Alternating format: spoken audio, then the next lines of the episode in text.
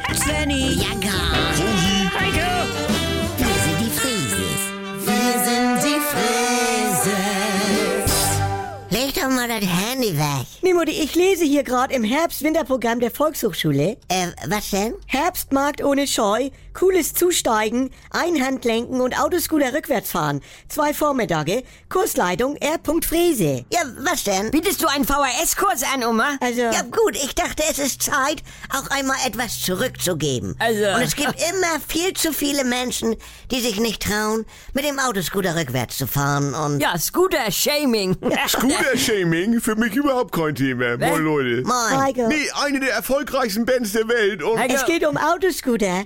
Mutti gibt einen Kursus in, in, in... Ja, direkt auf dem Herbstmarkt, vormittags. Da hat man seine Ruhe. Keiner steht am Rand und lacht. Geil. Und man kann sich gar nicht blamieren, wenn man das erste Mal rückwärts fahren will und sich wie ein Idiot im Kreis dreht. du, das hätte ich als junger Mann vielleicht gebraucht. Nicht? Und mein Enkel beherrscht diese Dinge mittlerweile Ja. und er braucht mich nicht mehr. man sieht ja kaum noch mal einen rückwärts fahren. Ja, das ist auch so eine gesellschaftliche Entwicklung.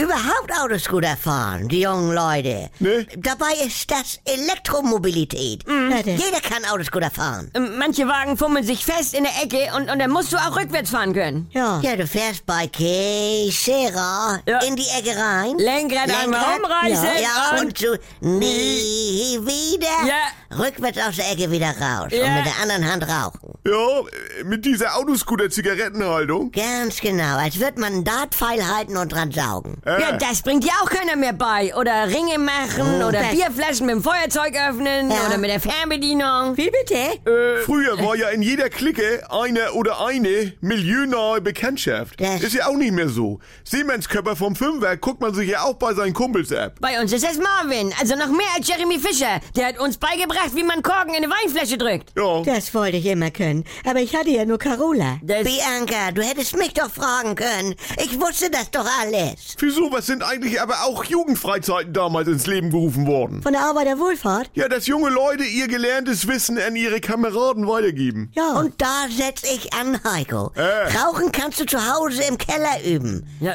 Autoscooter fahren geht nur vor Ort. Das- Und da will ich für die Menschen da Das- sein. Schön. Wie ich mit der Trageberatung. können wir nicht einmal wie eine normale Familie sein? Ich bin stolz auf dich, Mutti. Ja. Ich weiß.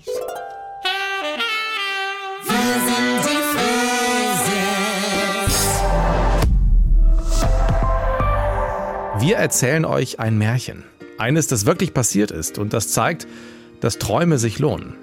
Vor genau 20 Jahren hat Werder Bremen Unmögliches wahrgemacht. Ailton versucht den Grundschuss und trifft. Es geht ja alles. Das wird nicht nur ein Werder-Sieg, das wird eine Demontage des FC Bayern München. Werder wurde Meister und Pokalsieger. Und diese unglaubliche Saison erzählen wir in Echtzeit nach. Jeden Mittwoch gibt es eine neue Folge mit den Helden von damals. Hier ist Ayrton, Kugelblitz.